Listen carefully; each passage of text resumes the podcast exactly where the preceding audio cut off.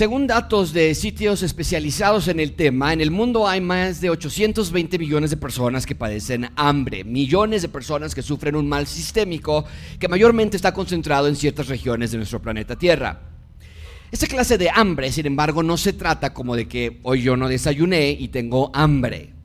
Cuando hablamos de hambre en un término sistémico generalizado, hablamos que hay ciertas características que se tienen que reunir para categorizarlo como un mal regional.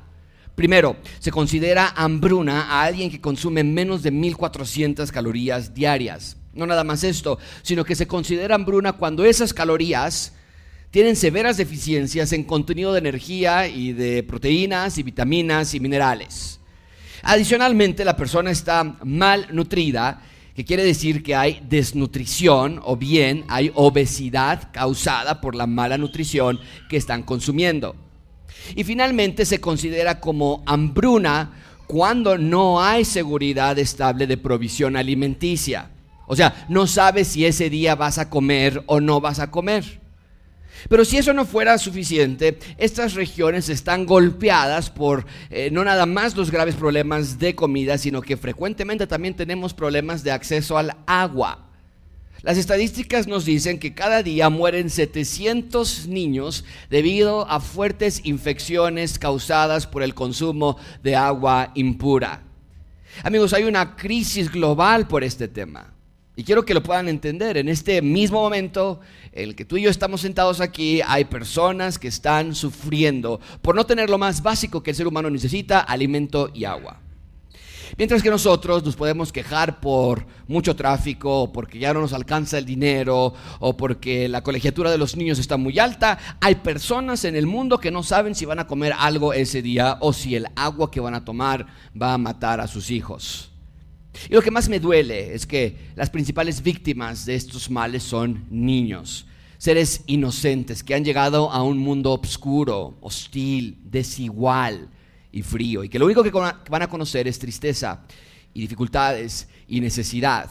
El rostro de un niño desnutrido, malnutrido, el rostro de un niño hambriento, es verdaderamente desgarrador. Y por cierto, un paréntesis aquí, cuando vayas por la ciudad y veas a niños trabajando, pidiendo dinero, descalzos, sucios, por favor te ruego que seas el reino de Dios en la tierra y que los ayudes con lo que tengas.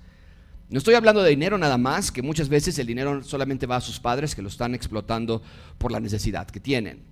Pero puedes llevar en tu auto una bolsa de juguetes o ropa y rápido se los das mientras está el semáforo rojo y prepárate para ver una sonrisa que te va a recordar que los ciudadanos del reino hacemos bien a todas las personas que podamos. Pero mi punto es este, amigos, vivimos en un mundo caído, en un mundo frío, injusto. Lo más básico para ti y para mí se vuelve en un lujo. Para muchos el hambre y sed mata a miles de personas cada día. No hay alimento, no hay agua potable y por lo tanto hay muerte. Pero te puedo decir algo. Hay algo infinitamente peor que el hambre mundial. Hay algo tremendamente más preocupante por el, que la falta de agua potable. El texto que estamos por estudiar hoy nos enseña que en el mundo hay una peor pandemia global, la falta de hambre y sed por justicia. O sea, mientras que sí hay hambre y sed por alimento físico y agua física, y mientras que los estragos son reales, lamentables y palpables, la pandemia que vamos a estudiar es peor porque ni siquiera saben el problema en que están metidos. El mundo pelea el hambre y la sed y la falta de agua, pero no se dan cuenta que hay otra clase de hambre y sed que ellos sí necesitan tener, pero que no tienen. Lo pongo así, el mundo no sabe que la causa de su infelicidad es que no hay hambre y sed por justicia. Mientras tratan infractuosamente, por cierto, de resolver el hambre mundial, no se dan cuenta de que sí necesitan tener otra clase de hambre y sed. Pero es un hambre y sed que ni siquiera conocen. Necesitamos más hambre y sed en la tierra, hambre y sed espiritual. Iglesia, tenemos que entender que el mundo anhela otras cosas, el mundo tiene hambre por otros deseos, otros objetivos, pero en la constitución del reino de Dios, en la carta magna de su gobierno, el rey describe a sus ciudadanos como seres humanos que se caracterizan por tener hambre y sed de justicia. Ese es el punto principal de mi sermón. Dios quiere que veamos que el ciudadano del reino anhela la justicia de Dios por sobre todas las cosas. Esa es la característica del Hijo de Dios. Tenemos una obsesión un deseo que cautiva nuestra mente, un motor que nos empuja a tener hambre y sed por justicia. Estamos estudiando las nueve bienaventuranzas del reino de Dios, nueve bendiciones que Dios da a sus hijos y los bendice con un corazón suave, sensible, nuevo, un corazón de carne, que entonces produce doble felicidad por las cosas que posee. Ya vimos que Dios describe a sus hijos como doblemente felices porque son pobres en espíritu. Y dijimos que esa pobreza espiritual les da a ellos la posesión del reino de los cielos. Es decir, el reino es de ellos, son parte del reino, tienen cabida en él. Luego vimos que sus hijos son doblemente felices porque lloran por la condición de naturaleza de su naturaleza pecaminosa. Los hijos del rey tienen corazones sensibles al pecado, no lo normalizan y no lo esconden, sino que se lamentan profundamente eh, por la condición que aún tienen. Y Dios les da otra posesión que los hace doblemente afortunados y vimos que Dios eh, nos da a los que lloran por su pecado, por su condición les da consolación, una clase de confort que solamente les pertenece a ellos. Y la semana pasada vimos que como hijos del rey, Dios nos hace doblemente felices porque tenemos corazones humildes y al ser humildes entonces poseemos la tierra y exploramos todo lo que eso significa y vimos que un día vamos a poseer la nueva tierra, la nueva Jerusalén que va a descender de las nubes. Y hoy continuamos en esta subserie, el sermón del siglo, y vamos a ver una bendición más que Dios da a sus hijos, no que se lo ganaron, no que se lo merecían, sino que Dios en su infinita misericordia da estas bendiciones a sus hijos porque los transforma a nuevas criaturas. Recuerden este cuadro, por, favor, y vimos que los ciudadanos del reino de Dios no reciben una constitución con nueve órdenes, sino una constitución con nueve bendiciones. Y en este caso, Dios describe a sus hijos como bienaventurados o bien doblemente felices porque están ellos teniendo hambre y sed de justicia. Ha transformado sus corazones, que antes estaban muertos, y si corazones están muertos no pueden tener hambre y sed, este, no pueden tener hambre y sed. Y si estaban muertos no pueden tener un deseo. Y ahora con este nuevo deseo que antes no tenían, pero que hoy tienen gracias a que Dios ha tomado este ser muerto y lo ha transformado en un corazón que tiene vida y vida en abundancia, ahora tienen ese deseo que es hambre y sed de justicia. Ahora son saciados por el poder del rey. Pero lo que quiero que vean es que las bienaventuranzas no están describiendo a los ciudadanos que eran buenísimos, rectos, pulcros, y que por eso Dios los haya salvado, sino que más bien las bienaventuranzas declaran el poder creador de Dios de tomar un corazón muerto y hacerlo nuevo a su imagen. Porque eso son las bienaventuranzas. Son las descripciones de la esencia y personalidad de Dios que ahora Él pone en nuestros corazones y que nosotros debemos seguir cultivando, claro. Pero este es mi punto, amigos, y espero que quede muy claro. Antes, sin Dios, no teníamos hambre y sed de justicia, pero ahora sí.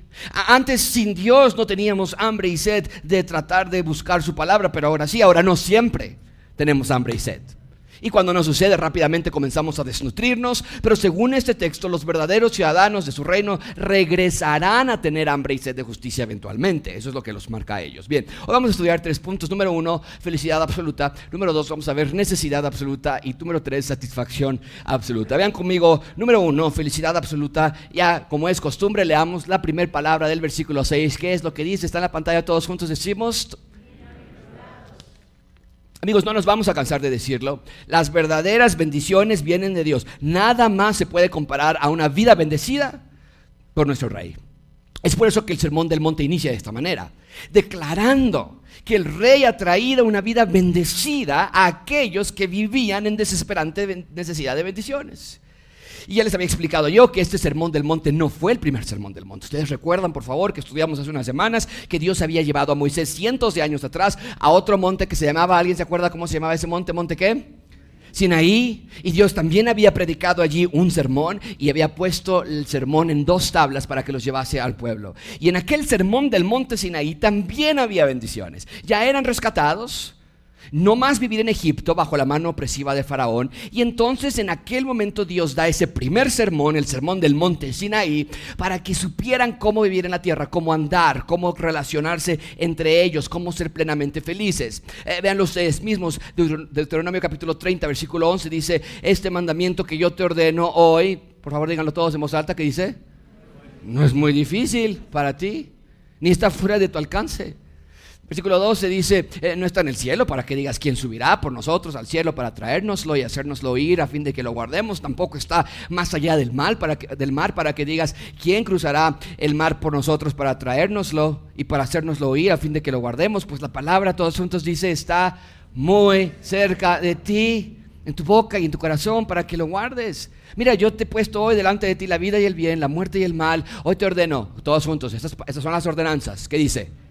Amar al Señor tu Dios, luego andar en sus caminos, tercero, guardar sus mandamientos, sus estatutos y sus decretos. Y vean esta parte, para que vivas y te multipliques a fin de que el Señor tu Dios, todos decimos esa palabra, te bendiga en la tierra que vas a entrar para, para poseerla. quiero que vean este versículo 16 y que noten todos los elementos de las bienaventuranzas que están aquí también. Lo desgloso para que ustedes lo vean más fácilmente. Vean el versículo 16 desglosado. Quiero que vean todos los elementos que están presentes en este versículo. Obvio, en las bienaventuranzas vemos el propósito por el cual Dios creó los cielos. La razón por la que Dios creó a Adán y a Eva, la razón por la que Dios creó a Israel, la razón del templo de Jerusalén, la razón de poner a David como el rey sobre Israel, la razón de venir Cristo a la tierra, de rescatar a doce hombres para formar otro Israel. El propósito de toda la narrativa bíblica está en ese versículo, que es que el rey rescata a sus ciudadanos, Él nos bendice y Él nos lleva a la tierra de su, reino. Ese es el punto de la Biblia entera. No hay libro de la Biblia que tú me puedas mostrar donde no se pueda cumplir este propósito de la Biblia.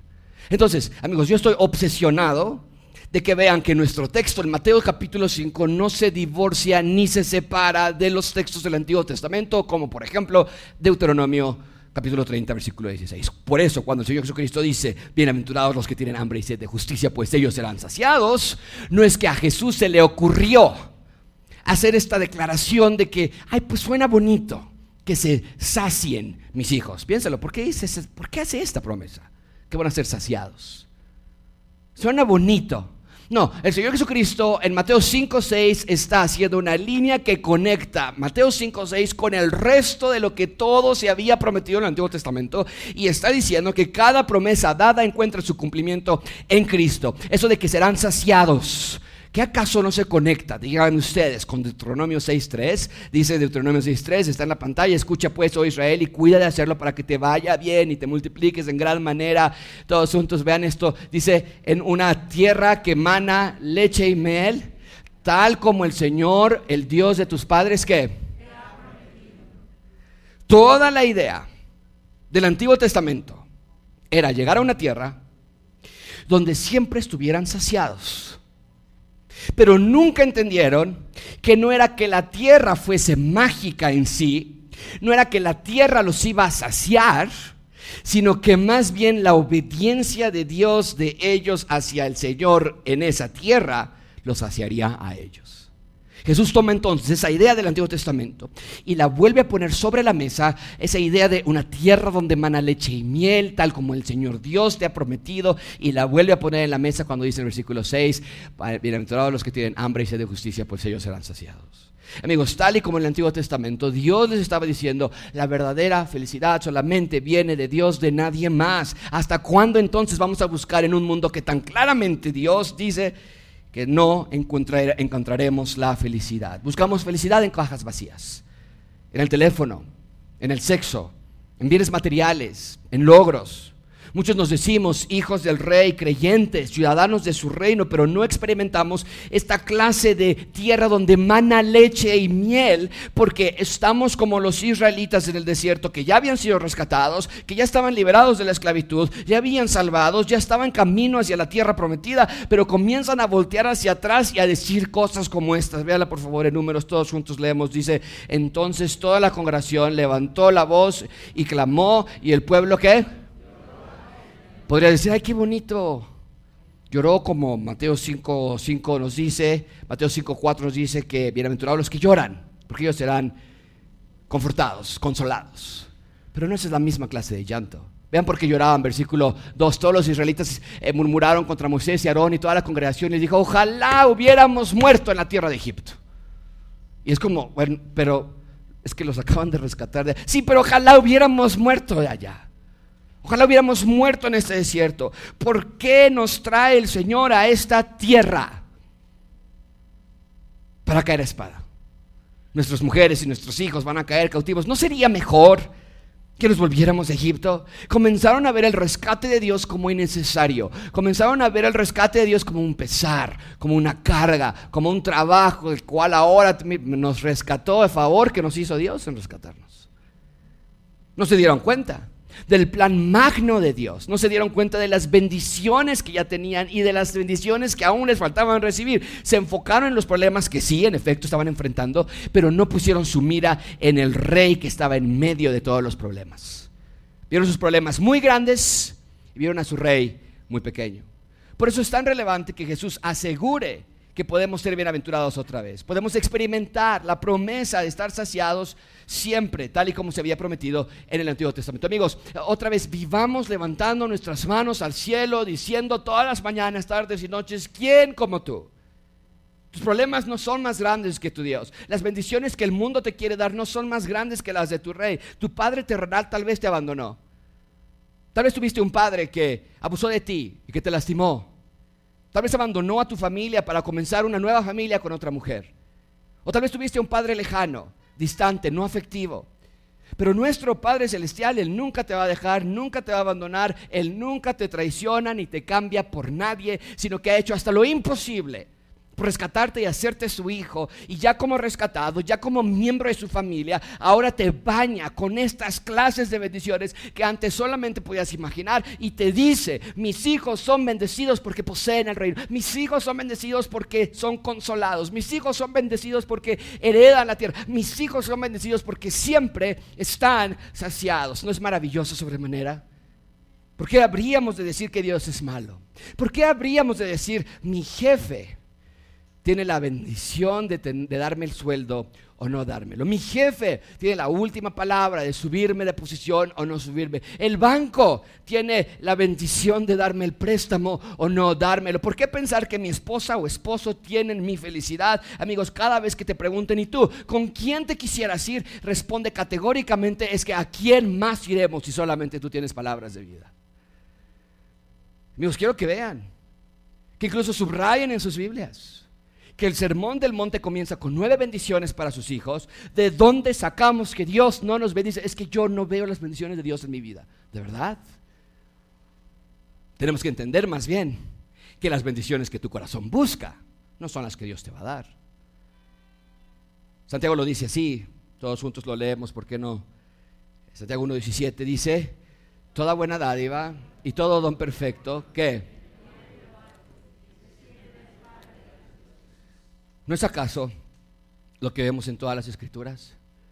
Todo don perfecto proviene de Dios, por lo tanto Mateo 5:6 nos dice bendiciones, bendecidos. Y eso proviene de Dios. Dios anhela, Dios quiere, Dios insiste que sus hijos sean felices. Pero explícitamente dice, ah, pero esa felicidad solamente se encuentra en Él.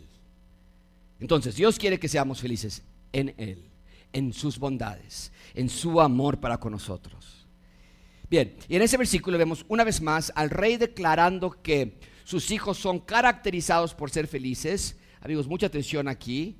Si eres un creyente pero siempre vives en queja, no es por lo que no tienes, sino porque no quieres lo que Él te da.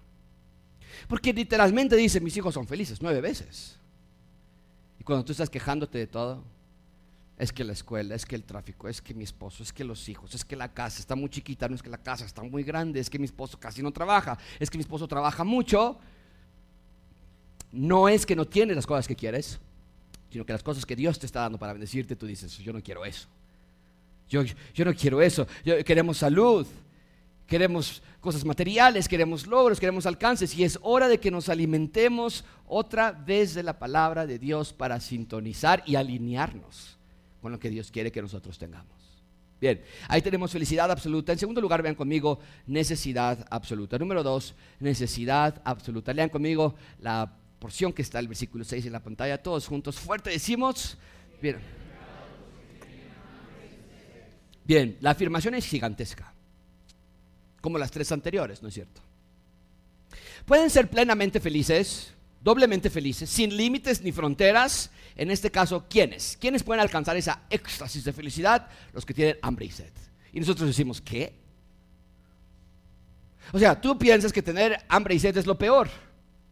Justo abrí el sermón hablando de los horrores del hambre y sed mundial. Pero desde el punto, amigos, Jesús toma el concepto de comer y beber para que la gente entienda lo esencial que la justicia es para el ser humano. O sea, no hay nada más fundamental y básico y elemental para nosotros que el alimento y el agua. No podemos sobrevivir sin agua, no podemos sobrevivir sin alimento. Literalmente es el combustible que nos mantiene vivos. Es agua, es alimento. Sin ellos enfermamos por desnutrición y deshidratación. Cuando alguien deja de comer, ¿sabes lo que pasa en tu cuerpo? Bueno, lo obvio, lo más claro, inmediato, pierdes peso. Pero el cerebro comienza a romper proteínas para buscar energía. Y se comienza a alimentar de su propia masa muscular, incluyendo el músculo más importante que tenemos, que es el corazón.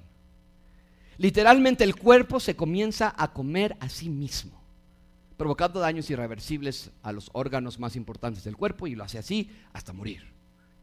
Las células y los órganos dependen del agua. Sin agua hay fatiga, hay náuseas, hay dolores de cabeza, la sangre se vuelve más espesa. Por lo tanto, el sistema cardiovascular tiene que trabajar en marchas forzadas. La alta concentración de sangre provoca también problemas en los riñones, porque el cuerpo retiene el agua. El cuerpo dice, no estoy recibiendo agua, entonces no podemos orinar para que la poca agua que tenemos no se salga y entonces hay retención del líquido en los riñones y eso afecta al cuerpo. La deshidratación eventualmente afecta al tejido cerebral y causa problemas neurológicos. Y así sucede finalmente hasta fallecer.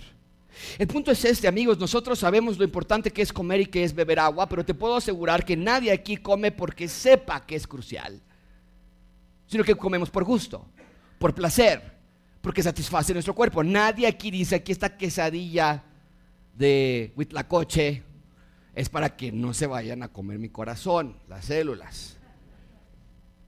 Lo hacemos por gusto, por placer. Sabes lo importante del agua y sin embargo tomas tu refresco y tú no dices, este Coca-Cola es para que mis riñones estén bien y no les vaya a pasar nada por la retención de líquido en caso de no tomar agua.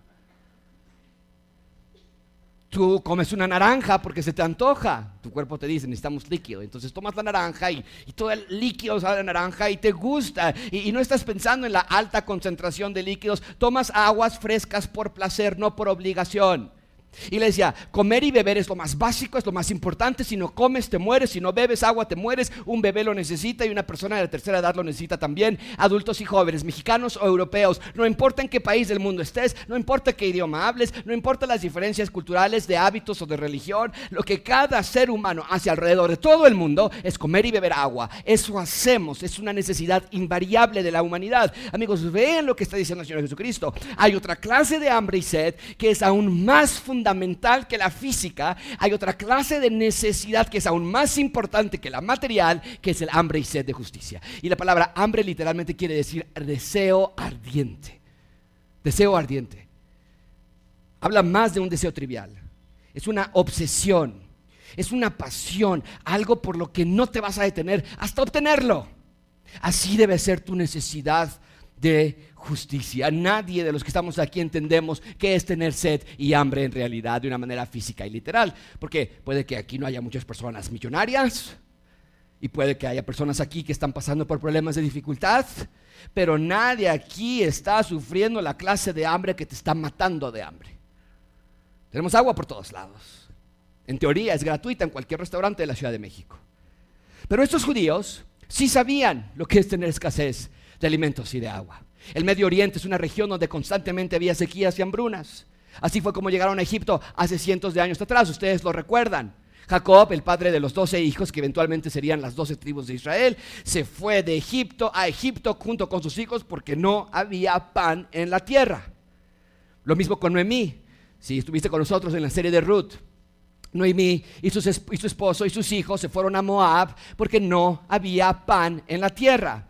Y entonces sus, su esposo, sus hijos mueren en Moab. Y entonces ahí conocen a Ruth. Y Ruth conoce a, a Noemí. Y entonces se hace una historia de redención. Y tenemos como voz rescata a Ruth. Pero el punto es que el hambre y sed mataban a civilizaciones enteras. Ellos odiaban el hambre y la sed. Era su peor enemigo. Y entonces ahora ellos escuchan que el Señor Jesucristo dice, así debe ser tu hambre y sed por justicia. Querer comer no por gusto, sino por necesidad. Querer beber no por placer, sino para no morir. Así debe ser nuestra necesidad por la justicia de Dios. Así de serio debe ser nuestra pasión por santidad y perfección. Amigos, si deseas las cosas de este mundo más de lo que deseas la justicia de Dios, no puedes heredar el reino de Dios. Punto. No puedes. El mensaje de Cristo en el versículo 6 es brutal. Lo que está diciendo allí el Señor Jesucristo es crítico, fuertísimo. Si no comes, si no bebes agua, no tienes vida, te mueres. Y si no tienes hambre y sed de justicia, tampoco tienes vida, te vas a morir. Es que está diciendo el Señor Jesucristo. Esto no es una metáfora, esto no es una hipérbole. Bueno, ¿cómo que te mueras? Esto no es una alegoría. El que come y bebe del reino de la oscuridad no puede ser del reino de Dios. Y es que, ¿cómo? No es una orden exagerada, no se trata de ser religiosos, simplemente Jesús está diciendo que los ciudadanos a los que Él rescata, los creyentes a los que Él les hace un trasplante de corazón, se conocen, se caracterizan por una clase de hambre y sed que otros no tienen. Ahora, vemos un contraste en la vida de antes y después. Antes no había hambre y sed de justicia, ahora sí. Antes no se me antojaba leer, no se me antojaba meditar, no se me antojaba eh, aprender, ahora sí. Antes no prefería las escrituras por sobre todo lo demás, ahora sí. Ahora, siempre, no. Entonces, ¿qué haces cuando no tienes esa clase de hambre y sed? Muy simple. Regresas a la primera y segunda y tercera bienaventuranza, ¿no es cierto? Recuerdas tu pobreza y luego lloras por tu falta de apetito y luego le pides a Dios que limpie tu corazón y luego te haces humilde para no poner peros en tu boca, porque peros tenemos todo el tiempo. Es que no he tenido tiempo, por eso no he leído la Biblia. Es que ni le entiendo. Es que yo siento que no me hace efecto. Y mientras tú estás quitando esos peros de tu boca y humillándote delante de Dios, Dios te hace bienaventurado, bienaventurada y experimentas la clase de felicidad que Dios solo da a sus hijos. Pero cuando nada de esto está presente en tu vida, entonces tienes que examinarte cuidadosamente, detenidamente, porque puede que seas un creyente con un corazón duro, alejado de Dios, enfriado de su amor, desobediente a la palabra, o bien puede que no seas creyente del todo. Pero amigo, sí quiero hacer una advertencia aquí. Cuando estaba escribiendo su sermón, eh, sí quiero hacer una advertencia aquí. Hay muchos creyentes que ocupan este aspecto para perpetuar su pecado. ¿A qué me refiero con ello?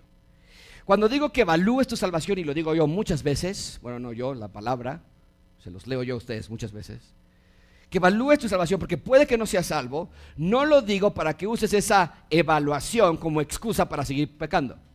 Por ejemplo, hay muchos creyentes que dicen, mira, yo no puedo salir del adulterio, estoy en adulterio, entonces la verdad es que creo que yo no soy salvo. O hay personas que pueden decir, mira, yo no puedo dejar la pornografía, creo que no soy predestinado. Es eso, no, no, no soy predestinado. O como no puedo dejar de odiar a mi esposa, pues igual y no soy salvo. Creo que, creo que es eso, porque según allá dicen que siempre y que mucha justicia y no sé qué, pues yo no soy salvo entonces. Mira, eh, mucho cuidado con esa clase de pensamientos porque a mí me suena más como comentarios sarcásticos. Sabes que está malo lo que estás haciendo porque el Espíritu Santo te está diciendo. Tu corazón lo sabe, tu mente también, lo lees en la Biblia, lo escuchas en las predicaciones, es más, hasta dentro de ti sabes que lo quieres dejar de hacer, pero como tu carne quiere seguir haciéndolo, entonces te dices esas cosas para justificar como diciendo, ah, pues mejor digo que no soy salvo y así ya peco a gusto. Amigos, está mal. Es bueno hacer una evaluación de tu fe. Y si no ves frutos, si no ves esta clase de hambre y sed, pues eh, entonces eh, tienes que hacer los cambios necesarios. Pero esa evaluación debe llevarte a doblar tus rodillas en humildad, no endurecerte a tu pecado. Es como cuando tus hijos están lavando los trastes y sabes que tus hijos odian lavar los trastes. No hay, no hay ni peor grosería que les pueda hacer a un joven que decirle lava los trastes. Y entonces están lavando los trastes mal y de malas.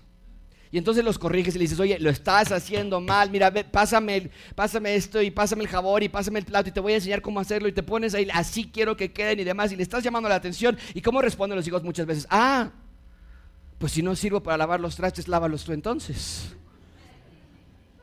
Y se dan la vuelta y se van. Me dices, inútil. Me estás diciendo que yo no puedo. Pues nadie puede lavarlos como tú. Y entonces se van y te quedas tú lavando los trastes y dices, ah, qué bonito, les llamo la atención y los ofendidos son ellos. Más bien sabemos que no querían hacerlo. Y el tú llamarles la atención solamente fue la excusa para decir, de aquí me agarro, vete tú, hazlo tú, lo haces muy bien, hazlo tú. Amigos, así es con Dios. Si Dios te está llamando la atención al decirte no tienes hambre, hey, no tienes sed de justicia, te está mostrando que amas las cosas de este mundo más que las de Dios, te está diciendo, hey, basta, no es para que te ofendas y digas, ah, pues entonces yo creo que no soy salvo y me voy entonces con mi pecado entonces, porque eso solo demostraría que sigues con tu corazón rebelde y prefieres desobedecer a Cristo. Iglesia, yo estoy convencido que aquí, en nuestra congregación, hay ambos casos. Personas que creen que son salvas y no lo son, pero también personas que son salvas y prefieren pensar que no lo son. Pero ambos casos demuestran su rebeldía y maldad. Ahora, lo padrísimo de esto es que cualquiera que sea tu caso, la medicina es la misma. Arrepiéntete hoy mismo y comienza a vivir una vida bienaventurada. Porque Jesús está diciendo que lo que caracteriza a los hijos del rey es una pasión por la justicia de Dios, es una necesidad, es una obsesión, es un deseo ardiente. No pueden hacer otra cosa más que desear la justicia del rey. Y otra vez hago una aclaración. Los hijos del rey no siempre tienen esta obsesión, pero ese debe ser nuestro patrón. Sin embargo, cuando nuestra vida no está deseando la justicia de Dios, no se nos antoja, lo vemos como no como esencial, es más, ni lo pensamos, ni se nos ocurre, entonces algo muy preocupante está sucediendo en tu vida. Y Pablo nos llama a evaluar para ver si acaso estás o no estás en la fe. Amigo, el punto es que Jesús compara el hambre y sed física con la hambre y sed espiritual. Si no comes, te mueres. Si no deseas justicia, te mueres también, espiritualmente hablando. No es normal que un creyente no tenga hambre y sed de justicia. Vean otra vez el versículo 6, lo haremos todos juntos en voz alta. El resto del versículo 6, ¿qué es lo que dice? ¿De qué tenemos hambre y sed? Porque no puede ser cualquier cosa. Porque no cualquier cosa satisface. El Señor es muy claro en este versículo y Él dice, necesitas tener el hambre y sed de justicia. Ahora la pregunta que nos tenemos que hacer es, ¿qué es justicia? Y lo pongo de esta manera, lo defino así, la justicia es la marca de rectitud que Dios pone sobre los que son suyos, los que Él ha redimido. Cuando alguien es salvo, la justicia de Dios es imputada sobre él y sobre ella. Dios no te ve en tus logros o tus méritos que son nulos, sino que Dios te ve vestido con la clase de perfección y santidad y rectitud. Dios es un Dios justo que quiere decir que todo lo que hace Él es recto, no hay variación en sus juicios, no hay corrupción en su gobierno. Dios es justo y sus hijos están hambrientos y sedientos por esa clase de rectitud. Isaías lo dice así en Isaías capítulo 26, oh Señor, te, hemos esperado, tu nombre y tu memoria son el qué? Todos juntos, versículo 9, ¿qué es lo que dice Isaías? En la noche te desea mi alma en verdad, mi espíritu dentro de mí te busca con diligencia. El salmista lo explica así. Eh, todos juntos lo leemos. Dice, oh Dios, tú eres mi Dios, te buscaré con afán. Mi alma tiene sed de ti, mi carne te anhela, cual tierra seca y árida donde no hay agua. Gracias. Y yo continúo leyendo. Así te contemplaba en el santuario para ver tu poder y tu gloria, porque tu misericordia es mejor que la vida. Mis labios te alabarán. Así te bendeciré mientras viva. En tu nombre alzaré tus manos. Vemos esa hambre, esa sed por querer hacer la voluntad de Dios. Y todos juntos, ahora sí leemos el Salmo 17, 15, que dice: En cuanto a mí, en justicia contemplaré tu rostro. Al despertar me saciaré cuando contemple tu semblante. Eso es un deseo ardiente, amigos, por ser derechos en todo nuestro andar. Una necesidad, un placer, una satisfacción como ninguna otra. El punto es este, amigos. admiramos la rectitud de Dios y la queremos imitar. Queremos ser rectos en nuestro andar, hablar, en nuestro pensar. Queremos rectitud por sobre todas las cosas de este mundo. Anhelamos más los que nuestros pensamientos íntimos. Los pensamientos que nadie ve, queremos que sean pensamientos rectos, que si alguien los sacara y los pusiera frente a todos, hubiese rectitud.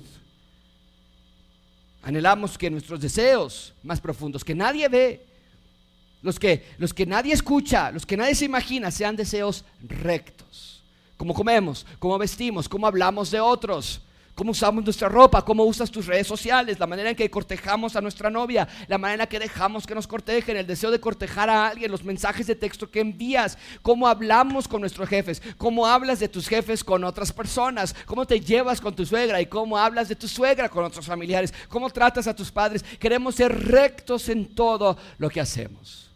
Amigos, el ciudadano del reino se caracteriza por ser recto en todo lo que hace. No puede haber negocios turbios. No puede haber fraudes, mentiras. No puedes estar mintiéndole a todo el mundo y debiéndole a todo el mundo y todo el mundo cobrándote y diciéndole que te pago la próxima semana y te pago el próximo mes. No puede ser conocido por su maldad, sino por su rectitud. Y no está hablando de religiosidad, porque el sermón del monte está enseñando que estas cosas no vienen de afuera, evidentemente, sino vienen del corazón y hacia afuera. Amigos, mi pregunta para ti es, ¿tienes hambre y sed? Porque aquellas cosas por las que tienes hambre y sed serán los factores determinantes de cómo gastas tu vida. Y mucho cuidado en pensar que eres de Dios cuando estás gastando tu tiempo exclusivamente en las cosas por las que más hambre y tienes y que son incorrectas. No te engañes. Pablo le dice así en Gálatas 6, todos juntos leemos, dice, no se dejen engañar de nada pues todo lo que el hombre siembra, eso también segará. Todos juntos, porque el que siembra para su propia carne, ¿qué va a pasar? De la carne segará corrupción, pero el que siembra para el espíritu, del espíritu segará. ¿Qué está diciendo aquí Pablo? Está diciendo que las cosas por las cuales te levantas más temprano y por las cosas que más te esfuerzas y por las cosas que tienes más hambre y sed son las cosas que realmente amas en la vida. Y no hay medias tintas. O estás sembrando para ti o estás sembrando para el Espíritu Santo.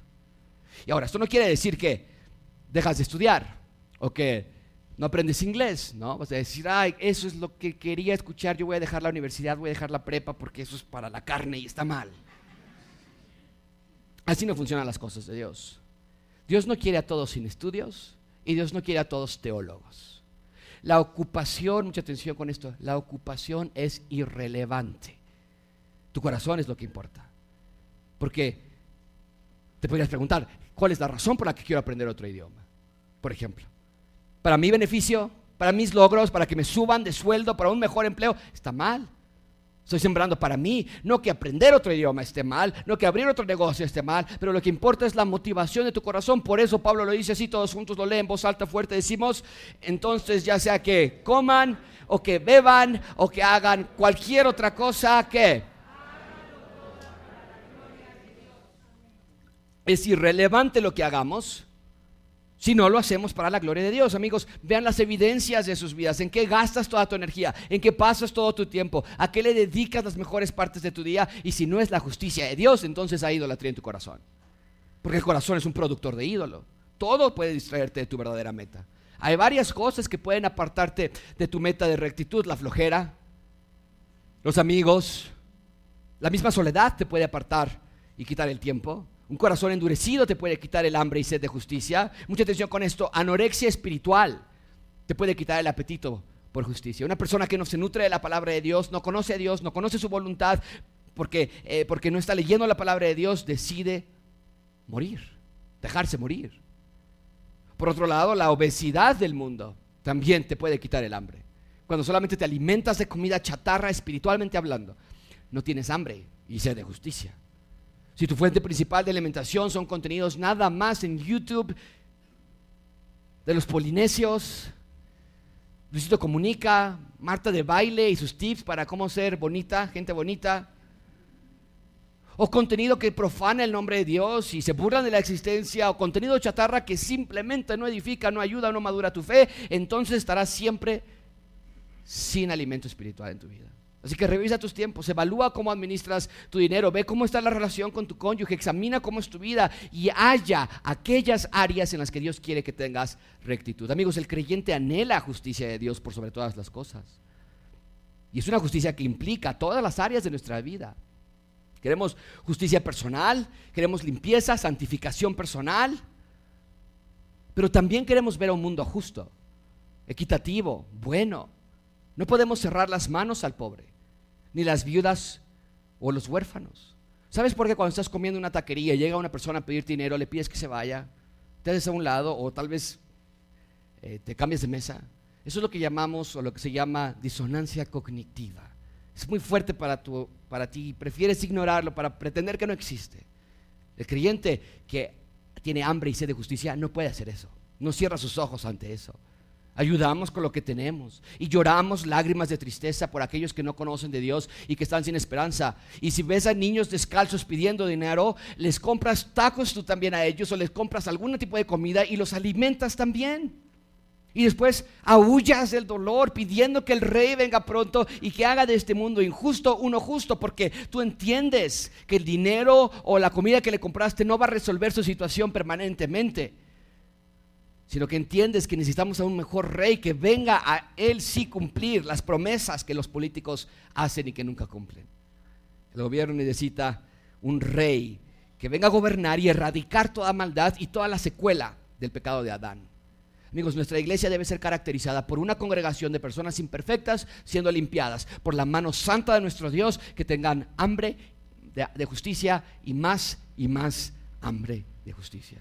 Y por cierto, esto nunca termina, porque aquí tenemos otra paradoja más. Vean en último lugar, satisfacción absoluta y con esto cerramos. Número 3, satisfacción absoluta. Vean en voz alta, versículo 6, todos juntos dice, bienaventurados los que tienen hambre Ahora, vemos este versículo, nos dijera, ay, hubiera estado padre que dijese, ellos serán sanados de toda enfermedad. O ellos serán saciados, pero de toda necesidad material. Ay, cómo se le fue al Señor Jesucristo. Pero esas cosas a los hijos del rey no nos sacian. Porque el hambre y sed que tenemos es por justicia. Y entonces la justicia de Cristo en nuestras vidas es lo único que sacia esa imperante necesidad. Amigos, vean la magnitud de esta promesa. Lo pongo así. El que es lo que está prometiendo el Señor Jesucristo. El que tenga hambre y sed de justicia será más y más y más justo en su vida.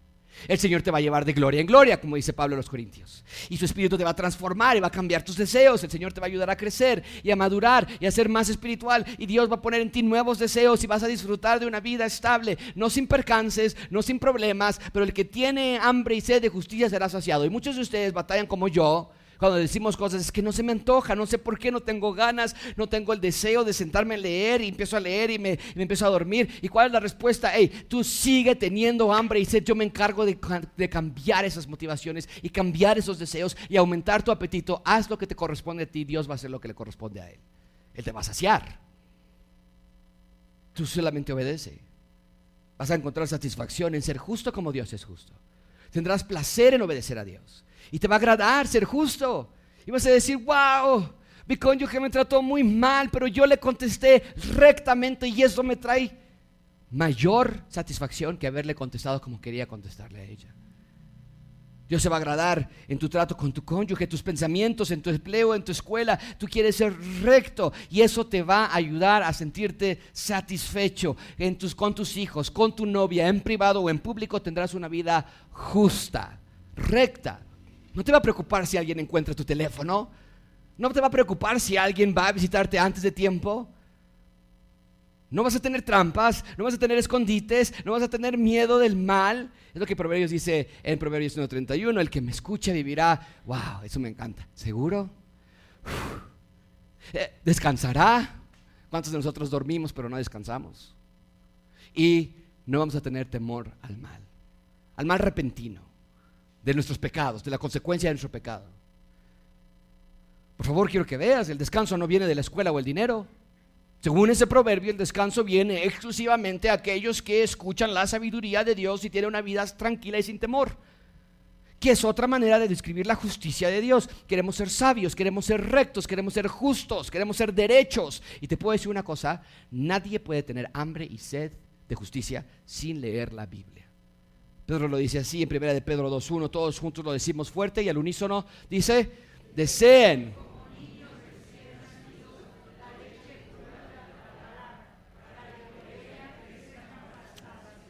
¿Cómo podemos desear la justicia? Dice ahí Pedro, deseen entonces la leche de la palabra. Pura, limpia, verdadera. No desees nada más que la palabra y vas a tener satisfacción. Ten otras cosas que deseas. Antes de la palabra vas a tener insatisfacción. Es exactamente lo que Dios está prometiendo. Hey, tengan hambre y sed y diariamente van a ser satisfechos. Y al otro día ten más hambre y más sed y vas a ser más y más satisfecho. Tal vez no vas a tener el auto que quieres aún. Y tal vez aún vas a tener la enfermedad que te diagnosticaron y los terribles dolores que vienen con ella. O tal vez no vas a haber hallado a, un empleo, pero la satisfacción de vivir una vida recta, justa, te va a hacer plenamente feliz. ¿Por qué? Porque ser más como Cristo da satisfacción. Jesús lo dijo así en Juan 6:35, todos juntos lo leemos, dice, yo soy el pan de la vida el que viene a mí, ¿qué? Y el que cree en mí, ¿qué? ¿Quiénes estarán sin hambre y sin sed? Los que vengan a Él. Y eso es lo que nos da satisfacción. Eso es lo que produce plenitud y llenura. Iglesia, tenemos que evaluar nuestra dieta diaria. Estamos ingiriendo muchas calorías que son innecesarias, calorías que nos estorban en nuestro andar espiritual, calorías que roban nuestra atención. Necesitamos llegar al punto de decir lo que Jesús dijo en Juan 4:34. Y cuando te pregunten de tu trabajo, y cuando te pregunten de tu escuela, y cuando te pregunten de tu salud, tú podrás responder esto y decir, para mí mi comida es hacer la voluntad del que me envió y llevar a cabo su obra. Eso es mi comida. ¿Puedes decir eso tú? ¿O tienes una larga lista de lo que tu comida es? No, mi comida no es eso. Mi comida es que mi esposo haga esto, que mi esposa haga aquello, que mis papás me dejen hacer esto, que mis amigos piensen esto de mi cuerpo, que yo pueda tener. Dice Dios, si eso es tu comida, nunca estarás satisfecho. Amigos, no hay otra manera de satisfacer tu hambre y sed que leyendo diariamente la palabra de Dios, eso es tener hambre y sed. Una lectura constante, genuina, sincera y real de la palabra de Dios. Dicen que los mexicanos no leemos mentira. Leemos y leemos mucho. Leemos en Facebook. Leemos en WhatsApp. Leemos para la escuela y lees para el trabajo. Así que leer la Biblia no es opcional, no es una sugerencia. El ciudadano del reino se caracteriza por ser un lector de la palabra de Dios. Y amigos, tenemos que ser honestos, no es fácil. Tantas cosas nos distraen y tantas ocupaciones nos agotan tanto que al final del día ya no tienes energía para leer y mucho menos para mantenerte despierto cuando lees. Pero si estás dejando la lectura para el final del día, ahí está el problema. La prioridad que le pones a la lectura va a determinar la clase de provecho que tú le saques. Iglesia, en gracia abundante nunca voy a promover la idea de que leer la Biblia de vez en cuando está bien. O de que nada más leer un solo versículo que te llega en la aplicación de YouVersion está bien o que nada más escuchar las predicaciones los domingos, ya con eso tienes. O que porque escuches las predicaciones de Sujel Michilén o, o Miguel Núñez, ya estás muy bien. No, porque aunque todas esas cosas son herramientas auxiliares, no proveen los, los nutrientes que la Biblia te da. Así que la Biblia te revela al rey, la Biblia te, te revela su plan, te, te cuenta la historia de redención en Cristo. ¿Qué más puede ser más importante que eso? Nada. Si no lees la Biblia, te vas a morir de hambre espiritual. El creyente que nunca lee su Biblia, muy probablemente no es creyente. Porque aquí nos dice que los hijos de Dios salivan por la justicia que se revela en la Biblia. A tal grado que si no comen las palabras de Dios diariamente, se desnutren y se deshidratan. La lectura de la Biblia es lo más importante que existe. Es más importante que la comida, más importante que el oxígeno. Así de importante es leer la Biblia. Y excusas sobran, ni voy a tomar el tiempo para citarlas. Pero te puedo dar la mejor razón para leer la Biblia. Aquí nos la da, ¿no es cierto? Leemos la Biblia porque la Biblia nos satisface, nos llena, nos completa, nos hace doblemente felices. Por eso leemos la Biblia. Y les quiero dejarte con varias preguntas cerrando su sermón. La, la primera es, ¿cómo está tu apetito por la justicia? ¿Te importa llevar una vida recta?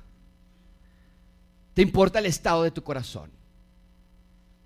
¿O estás anémico, espiritualmente hablando, en tu salud?